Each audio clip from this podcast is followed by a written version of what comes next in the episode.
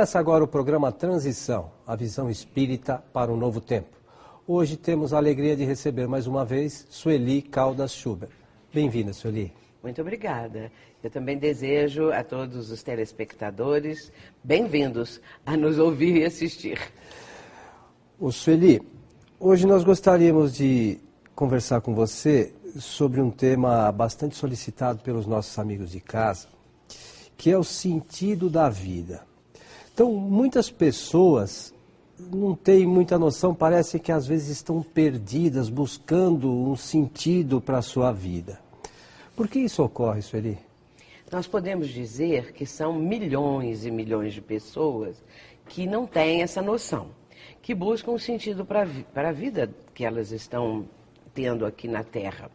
E, na verdade, essas pessoas podem estar levando a vida de tal forma automatizada, maquinalmente, que elas não enxergam esse sentido, não percebem esse significado da vida e vão fazendo as coisas de uma forma muito rotineira. É o que nós dizemos que as pessoas estão adormecidas. Elas ainda não despertaram para uma realidade que é a, a da sua própria condição de espírito.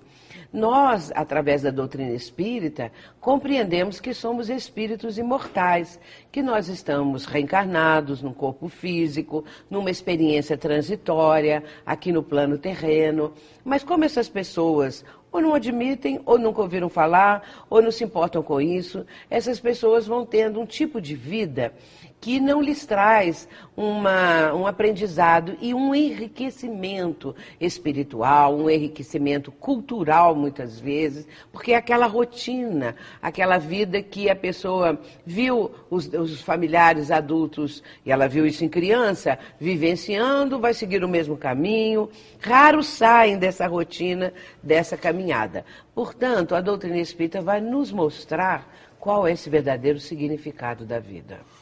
Você acredita que essas pessoas, nessas condições, elas se preocupam mais com a vida física? Seria isso? Se preocupam, se preocupam muito mais com a vida física. Eh, se nós olharmos, é praticamente quase a, a totalidade da humanidade. A preocupação é a vida física. E nós sabemos que hoje, nesse momento que nós estamos vivendo, a preocupação das pessoas é com o físico com o corpo físico. Felizmente, é, né? É, isso está sendo, assim, um endeusamento do corpo físico. Como se a vida fosse só isso. E às vezes se diz mesmo, a vida é uma só. Com essa ideia de que a vida é uma só, é claro que a pessoa vai querer aproveitar a vida do corpo físico, porque extinto o corpo físico acabou tudo. Entretanto, esquecem da alma. E acho interessante que essas pessoas seguem o cristianismo, alguns ramos do cristianismo, e dizem que acreditam que há uma vida após a morte, que a vida continua, mas não pensam como e acham que tudo acaba com a morte do corpo físico. Por isso a vida não tem um sentido não tem um significado na, na, assim, na forma dessas experiências, de buscar aquelas que forem mais enriquecedoras, aquelas que forem melhores para amealhar conhecimentos os mais diversos. Porque o ser humano, mesmo que ele não busque uma transcendência, mesmo que ele não busque a sua espiritualização, assim, consciente disso, ele pode estar amealhando conhecimentos culturais, né? A parte de cultura, a parte de arte, que isso é muito bonito e é muito importante na vida das pessoas. Mas, de maneira geral, fica-se no, como se diz lá em Minas, não sei se é, dizem em São Paulo, no resto do Brasil, o ramerrão da vida rotineira, não é? E com isso, é sempre assim, aquela coisa que já acostumaram e não se lembram de fazer por outro caminho, de começar uma mudança.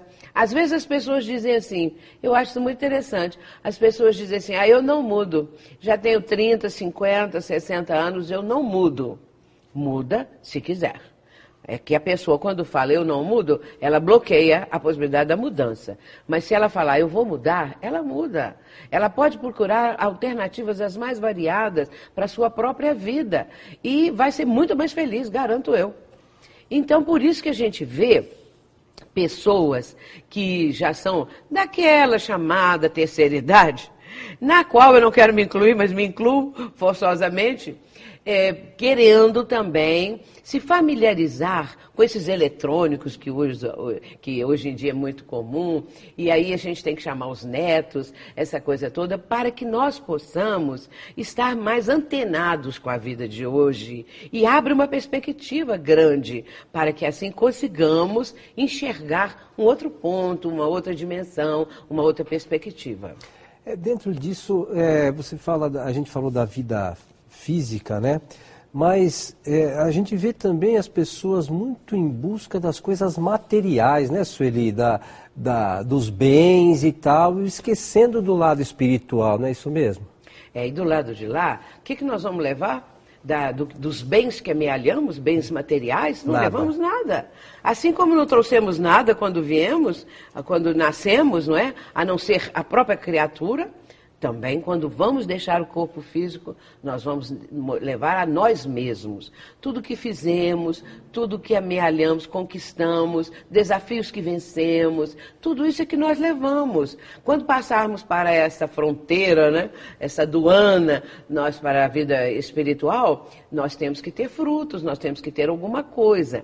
As pessoas precisam entender que nós somos viajores das eras, né? Nós viajamos através dos tempos, no processo evolutivo. E isso é muito bonito, porque é, não podemos achar que Deus deu às criaturas, aos seus filhos, uma única vida, na qual a maioria não é feliz, na qual não há perspectivas alguma, perspectiva alguma, e com isso seria então aquela vida tão bitolada. Quando a doutrina espírita começa a esclarecer esses pontos todos, a pessoa vai sentir, ela vai perceber que há um horizonte novo, muito amplo e muito belo. Você falou de Deus, então a gente pode dizer que isso significa, por exemplo, que a vontade de Deus expressa a vontade particular de cada ser? Você, você diria que a vontade de Deus é, é, é expressada em particular para cada pessoa? Nós temos que entender que Deus instituiu as leis. Existem as leis que regem o universo. São leis eternas, são leis divinas, são leis que regulam tudo o que existe no universo. São as leis que sustentam os astros, as galáxias, tanto quanto sustentam a vida terrena, tanto quanto sustenta a nossa vida de espíritos imortais. Mas, de maneira geral, as pessoas estão limitando muito a própria potência divina, a própria condição de entendermos Deus. Basta dizer que as pessoas imaginam, elas imaginam que Deus é a suprema bondade, o supremo amor. Como o supremo amor e a suprema bondade podem criar um ser como o diabo, como Satanás? O bom pode criar o ruim, o feio pode, o belo pode criar o feio, o amor pode criar o ódio? Então não tem como se explicar isso. Deus não criou filhos para serem demônios, para serem diabos, para serem satanás para a eternidade afora, porque seria um contrassenso e um paradoxo o, a suprema bondade criar a suprema maldade, o, o supremo amor criar o ódio. O que, que acontece então? Deus cria os filhos, como está na questão 76 do Livro dos Espíritos. Os espíritos são seres inteligentes da criação. E na questão 115 de O Livro dos Espíritos, de Allan Kardec, todos os espíritos são criados iguais, simples e ignorantes. Nós começamos do marco zero. E a partir daí vamos dar nossas caminhadas, não é? Vamos dar os nossos passos no sentido de progredir. Este espírito criado por Deus, que está ainda no começo de uma trajetória, ele, ele ignora tudo, ele é simples, ele vai começar.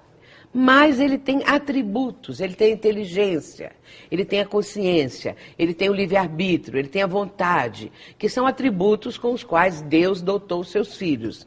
E de posse disso tudo, que são as potencialidades, o ser humano começa sua caminhada, desde lá do homem primitivo. O dia que descobriu o fogo, né, uma grande descoberta, a partir daí aquele ser humano vai se aprimorando, mas não numa única existência. Ele vem e volta, no nascer e renascer. As religiões, as grandes religiões orientais falam, falam isso. Aceitam a reencarnação porque é a única forma de você entender Deus entender a justiça divina. Deus nos criou para um processo evolutivo. Um dia chegaremos a sermos deuses. Quando Jesus disse assim: Vós sois deuses, ele estava assinalando o futuro da raça humana. Ele estava evidenciando ali, mostrando qual é o futuro da raça humana. Um dia chegaremos a ser deuses. Deuses em, em letra minúscula, né? Em ponto menor, porque Deus, a inteligência suprema, é o Senhor do universo e de todos nós. Então é isso. Eu podia ficar falando muito sobre isso. É, mas, então quer dizer, às vezes as pessoas, quando estão passando um momento difícil, acham que é, Deus esqueceu delas. Quer dizer, não há privilégios, ninguém foi deixado para trás, todo mundo tem a sua caminhada, é isso? Tem o seu crescimento, depende do empenho, como é que é isso? Está aí? inserido nas leis divinas, todos os seres humanos. Nós estamos in, inseridos, não é? A lei divina, ela está em nós. Há uma questão em O Livro dos Espíritos que eu considero uma das mais importantes de todos os conhecimentos que a doutrina nos, nos apresenta. É a questão 621, quando Allan Kardec faz uma pergunta, a pergunta é notável porque denota é, é, uma reflexão muito profunda. Porque qual de nós ia fazer uma pergunta dessa? Aonde está escrita a lei divina? Como você poderia imaginar uma pergunta dessa? Quando Kardec pergunta, ele mostra a grandeza do seu espírito. Onde está escrita a lei divina? Porque ele já sabia a resposta. E os espíritos disseram, na consciência. Portanto, a, a lei divina ela é inerente em nós. Ela está em nós. E é isso que nos dá o senso de justiça, porque ninguém gosta de ser injustiçado, todo mundo quer ter justiça. Isso é que nos dá o desejo de ser amado. Há uma busca incessante do melhor. Kardec fala isso lá em O Evangelho segundo o Espiritismo, capítulo 25, no item 2. Kardec vai falar que o ser humano, o espírito, tem uma busca incessante do melhor. E não é isso? Você vê desde aquele homem das cavernas procurando o melhor, até os dias de hoje. Todo mundo quer melhorar, aprimorar, buscar algo que traga felicidade. Mas essa felicidade não é a felicidade do corpo físico, não é a felicidade da matéria, é a felicidade do espírito, uma felicidade imortal, tal qual o espírito é. E muitas vezes nós não entendemos isso, né? Não nós achamos que passando por alguma privação, que Deus nos, está no, estaria nos castigando, e não é bem assim, é, né? Nem nos esqueceu, foi até bom você lembrar, porque afinal eu não toquei nesse ponto. Deus não nos esqueceu, ninguém está esquecido. Como também ninguém é injustiçado, ninguém é marginalizado, ninguém é premiado. Há uma justiça nas leis essas leis divinas, elas são perfeitas. Se a pessoa é, for contra a lei divina, cometer atitudes que não sejam aquelas que são dos códigos da lei divina, ela vai ter o quê? A reação correspondente. Então, é a lei de ação e a lei de reação, ou de causa e efeito. Há uma causa, há um efeito. Mas também, se você tiver um tipo de conduta, você vai ter a resposta dessa conduta. São os frutos que nós colhemos pela vida fora. Portanto, todos nós estamos dentro desse contexto universal. E a justiça divina, imanente, transcendente, perfeita, alcança todos os seus filhos com equidade. Aqueles que hoje estão sofrendo e pensam, talvez assim, que Deus os esqueceu, que Deus é, é isso e aquilo, essas pessoas é porque não entendem a, a sua condição de imortalidade e dessa necessidade do processo evolutivo. Então, dentro disso, a gente poderia dizer que os suicidas não entenderam esses propósitos da vida, Sueli? De modo geral, podemos dizer isso. Por quê? A pessoa que põe termo à própria vida, como diz aí um livro que eu acho também muito interessante, vou citar, As Cerimônias da Destruição. Não é um livro espírita. É de, esse livro é de dois autores argentinos.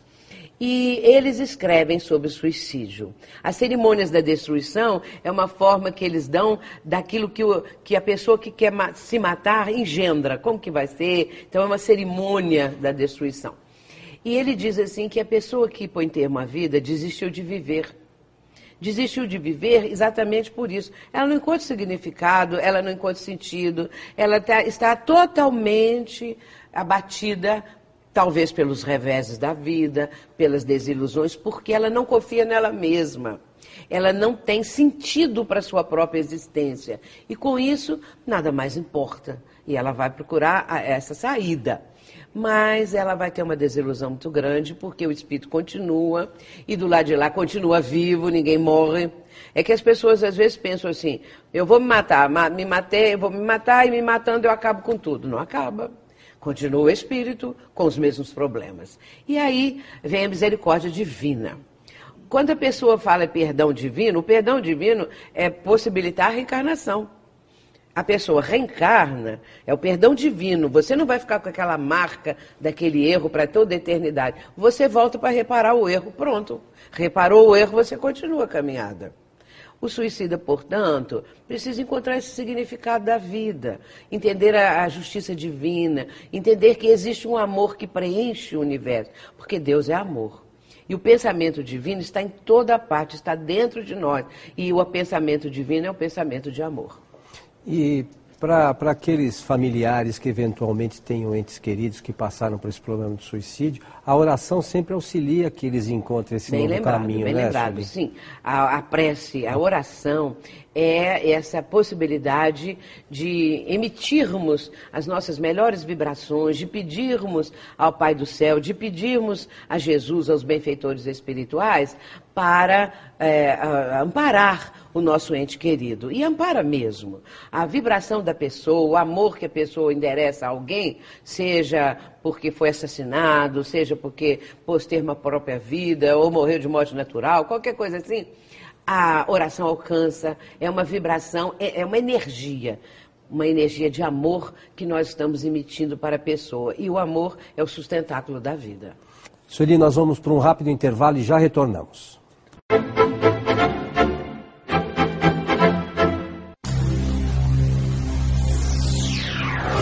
Rádio Boa Nova. Sintonize. Em todo o Brasil. Saiba como ouvir. Ligando, por e-mail ou acesse o site. A comunicação em prol de um planeta de regeneração. Rede Boa Nova. Emissoras da FEAL. Fundação Espírita André Luiz.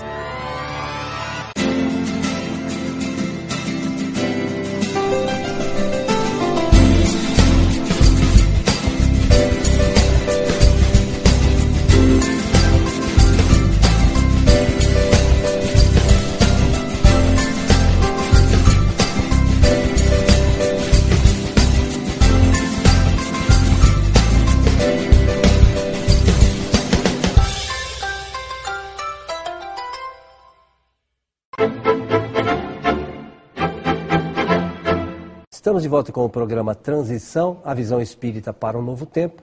Hoje com Sueli Calda-Schuber, falando sobre o tema O sentido da vida.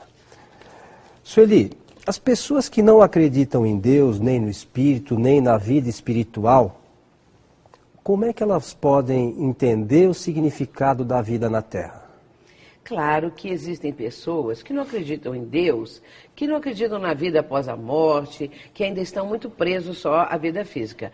Mas essas pessoas, elas nem por isso é, deixam de ter é, uma vida nobre, digna, podem ser pessoas até muito caridosas, muito solidárias. Isso não quer dizer que não sejam. Mas o significado da vida para essas pessoas é exatamente esse. Começam a entender que a necessidade da solidariedade, começam a entender que ah, é preciso sair de dentro de si mesmo para se dar, se doar em favor do próximo. Muitas pessoas agem assim, mas nem todas. Algumas ficam indiferentes, ficam céticas, ficam às vezes até mordazes, né? zombeteiras, sarcásticas, porque zombam às vezes por terem um mau humor, qualquer coisa desse tipo, em relação àqueles que são mais piedosos, mais místicos. O misticismo também não é assim algo que venha prejudicar, se ele não for um fanatismo. Uma pessoa mística vive voltada para as coisas transcendentes. Mas tudo tem que ser dentro de um bom senso, tem que ser dentro do equilíbrio.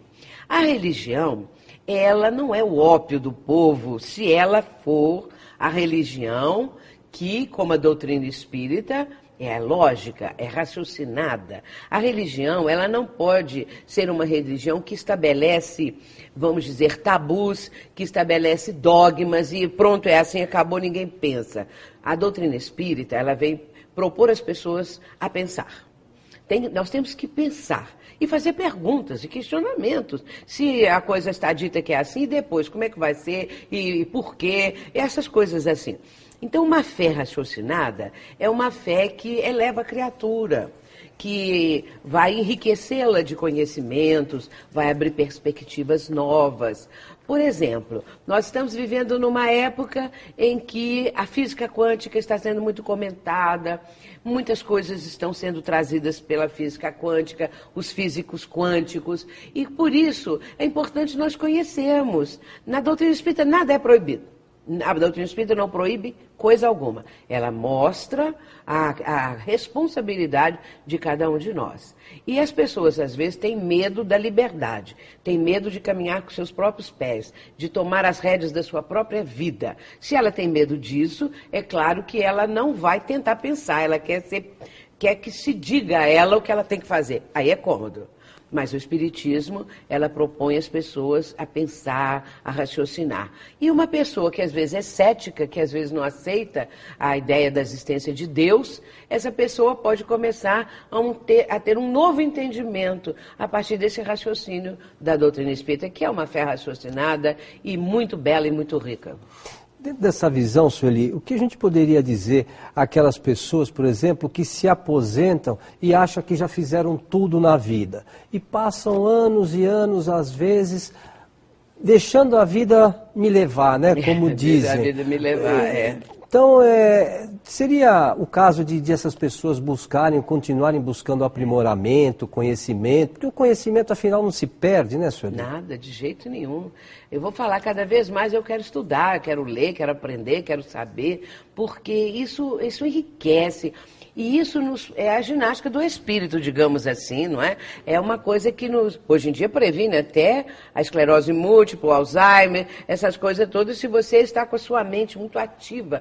E se você tem um projeto. Um projeto de vida é a melhor coisa que tem. Porque a pessoa ela vai fazer tudo para realizar o projeto. Então, uma pessoa aposentada e que, ah, agora eu não vou fazer mais nada e, e não tem mais nenhum sentido para a vida, ela está perdendo tempo. Quanta coisa boa ela poderia fazer. Agora, há um detalhe aí, viu? Eu tenho ouvido dizer e tenho lido que pessoas agora de terceira idade estão sendo convocadas pelas empresas, porque são pessoas que amealharam experiências, são pessoas que têm tempo disponível, não tem mais que dar uma madeira neném, não tem mais que levar filho para a escola, não tem, estão com uma vida que podem ser assíduos, que podem dar uma contribuição, e eu acho isso maravilhoso. E também estudar. Quantos vão para a universidade? Quantos estão se aperfeiçoando? Isso é vida. A vida precisa ser assim, vivida dessa maneira, para que nós possamos é, usufruir de tudo que ela apresenta, a vida física nos aspectos positivos, nos aspectos da beleza, do belo, porque hoje em dia precisa buscar o belo. As pessoas estão deixando de lado. É tanta feiura, é tanta feiura né, em tudo quanto você olha assim e ouve de música, de não, enfim, o belo está faltando na nossa vida. E é uma necessidade, a beleza e as coisas mais imponderáveis, né, transcendentais. E você diria que a reencarnação auxilia os espíritos a encontrarem um sentido para suas vidas, Sueli? A reencarnação realmente ela dá à pessoa, dá ao espírito a possibilidade de entender o sentido da vida. Porque no ir e vir das reencarnações, que os orientais chamam a roda de Sansara, não é? Isso mostra para o espírito, vai passando para o espírito as possibilidades de novas conquistas e abre para ele possibilidade de alcançar isso, de alcançar os desafios, de vencer os desafios. E isso é muito, assim, é caloroso, muito estimulante, né? estimula o espírito a prosseguir. Portanto, a reencarnação é uma bênção divina Quem não acredita, pensa que a vida é uma só, está perdendo. Porque aí fica muito limitado, né? Não se pode fazer quase nada nessa vida. Então, como que nós vamos alcançar a perfeição, a felicidade, se só temos uma vida aí de 50 anos ou 118 anos, como alguém aí que desencarnou, 114, a pessoa mais velha, acho que era uma mineira até, porque os mineiros vivem muito. Então, aí o seguinte, é, não é nada. Se, se você viver 150 anos, você não viveu nada diante da eternidade. E o que dizer para as pessoas que, que comentam que a evolução se dá pela dor, Sueli? Ah, sim. Claro que a evolução não é pela dor. A, a dor é uma escolha nossa. Porque se nós temos o livre-arbítrio e se nós caminharmos de acordo com as leis divinas, nós vamos estar inseridos nesse contexto da lei divina. Porém, quando nós começamos aquilo que Jesus chamou, a entrar pela porta da porta larga da perdição dos vícios e tudo mais, nós estamos perdendo tempo. Aí vem a dor como resultado daquilo. Mas se nós entendermos de caminharmos pela porta estreita, porque é estreita porque é difícil, dá trabalho você mudar, você vencer os vícios, então dá trabalho. Mas desde que a pessoa se propõe, ela vai conseguir, porque para isso existe as reencarnações. Começa de novo. É como que você estivesse cursando qualquer tipo de, de faculdade, qualquer coisa, você tem que repetir aquele período. Você repete, mas depois você vai para adiante e vai num, numa boa, como se diz. Então, esse é que é importante. A reencarnação, ela não é voltada para a dor. Joana de Ângeles, a mentora de Divaldo Franco, ela diz assim: quando o amor se ausenta, a dor se instala é a falta de amor. E vem a dor, porque vem todos os malefícios que a falta de, de amor vai resultar. Então você acredita que a prática do amor, o exercício da, da caridade nos auxiliam realmente a encontrar um sentido para a vida? Claro, nos auxilia, é, é, é, é fundamental para termos esse sentido pleno da vida é o amor e o amar. O amor é o sentimento e amar é o exercício do sentimento. Então, amor e amar são as duas funda coisas fundamentais da vida. O sentimento e, o, e, a prática né, desse sentimento. Isso é muito importante porque nós vamos desenvolver a potencialidade do amor que existe em nós.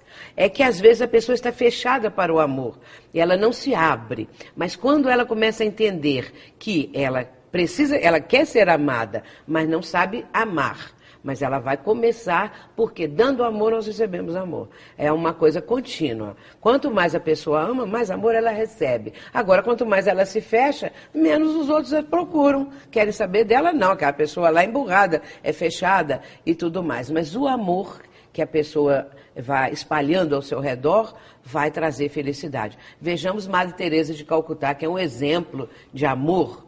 Podemos citar Francisco de Assis, podemos citar o nosso Chico Xavier, nosso Divaldo Franco, que é um amor também, que ele extravasa, especialmente lá na Mansão do Caminho, nas palestras e tudo mais. Portanto, esse é o sentimento de amar. É o, o amor e o amar como exercício constante da nossa vida, para que não haja dor. Quanto mais amor, menos dor. Mas quanto menos amor, mais a pessoa fica como uma planta que não recebeu água, não recebeu oxigênio, não recebeu nada, está crestada pelo sol dessa indiferença. Mas vamos nos abrir para que assim consigamos estar com aquelas pessoas em torno de nós nos retribuindo. Não é que a gente vai fazer assim, ah, então eu vou amar só para poder ser amada. Mas é pela necessidade, pela carência que nós, enquanto espíritos, sentimos.